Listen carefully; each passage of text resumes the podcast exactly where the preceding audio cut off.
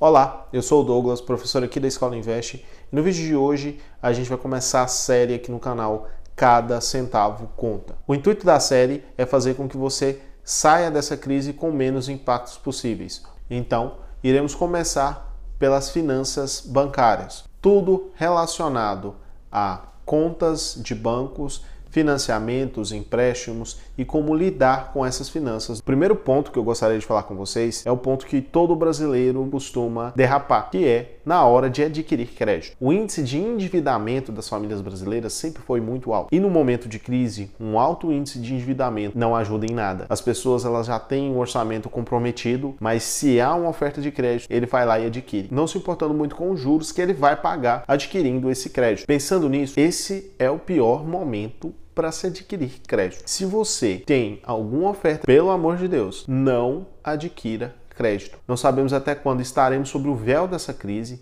Então, se te, existe uma oferta de crédito, deixe para um próximo momento uma oportunidade onde as coisas voltem pelo menos aos moldes que eram antes. Porque se você adquire crédito num momento como esse, num primeiro momento, se tem sim um alívio financeiro, porque aquele crédito ele vai fazer parte do seu orçamento. Só que assim que esse crédito acabar ou assim que essa dívida começar a ser cobrada, é menos receita que você tem. Por quê? Porque as parcelas eventualmente vencem e os bancos eles vão te cobrar, as empresas elas vão te cobrar essa dívida. Portanto, evite ao máximo possível adquirir crédito num momento como esse. Uma outra dica que eu gostaria que vocês observassem é o quanto vocês pagam de taxas bancárias. Os bancos tendem a cobrar na conta corrente de 15 até mais de 200 reais em alguns pacotes. Algo que parece muito pouco, de acordo com a sua, seu status financeiro, no primeiro momento, no médio e longo prazo, acaba sendo uma dívida muito grande. No exemplo mais simples, alguém que paga 15 reais por mês num pacote de manutenção de conta acaba no final de um ano obtendo uma dívida de 180 reais. Parece pouco, mas é uma energia, uma água, uma compra do mês que você está deixando de obter pagando taxas que na maioria das vezes você nem utiliza. Os bancos eles cobram a manutenção de conta referentes a pacote. Eles incluem transferências eletrônicas, TED, DOC, manutenção dos serviços de internet banking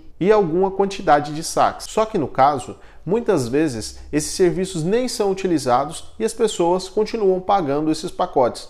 Então, pensando nesse cenário onde cada centavo conta, precisamos extinguir essas contas.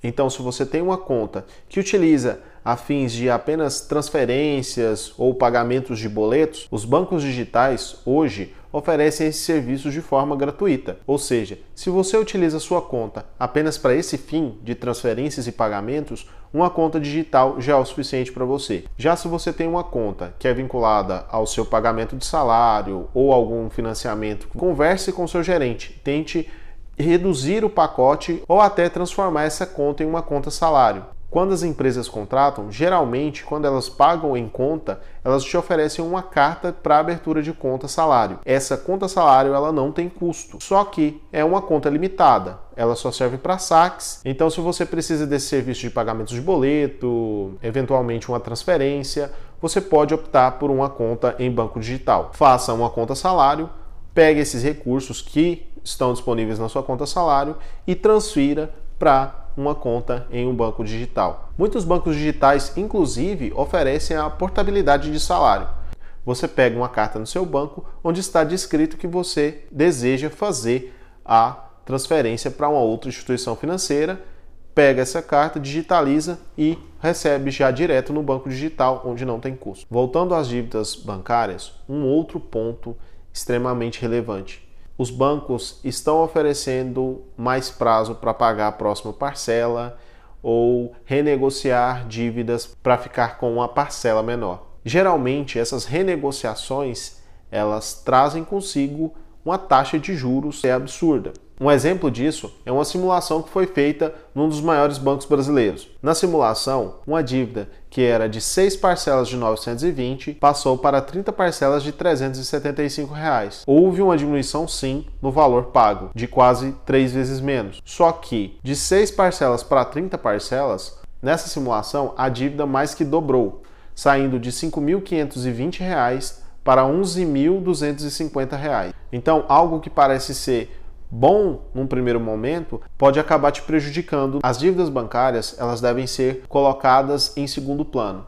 As contas de casa, elas devem ser priorizadas. Água, internet, condomínio, a compra do final do mês. Então, deixe em segundo plano essas contas de banco. Você tem que priorizar a sua sobrevivência. Não adianta nada você estar com seu nome limpo e não conseguir ter comida na mesa no final do mês. Principalmente porque quando uma dívida não é paga, as instituições financeiras acabam oferecendo condições de pagamento sem juros. Priorize a sua sobrevivência. Cada centavo conta. Agora, uma boa notícia: se você possui financiamento imobiliário na Caixa, ela ofereceu uma condição melhor para pagamento ela protelou por seis meses o pagamento dos financiamentos imobiliários. E se for o seu caso, utilize esses recursos como fonte de emergência. Coloque em uma conta poupança ou conta em algum banco digital que tenha rendimento e guarde esse dinheiro, porque a gente não sabe como vai ser daqui para frente, então temos que priorizar essa guarda de recursos para não ficarmos aí sem dinheiro disponível. Bom, é isso então.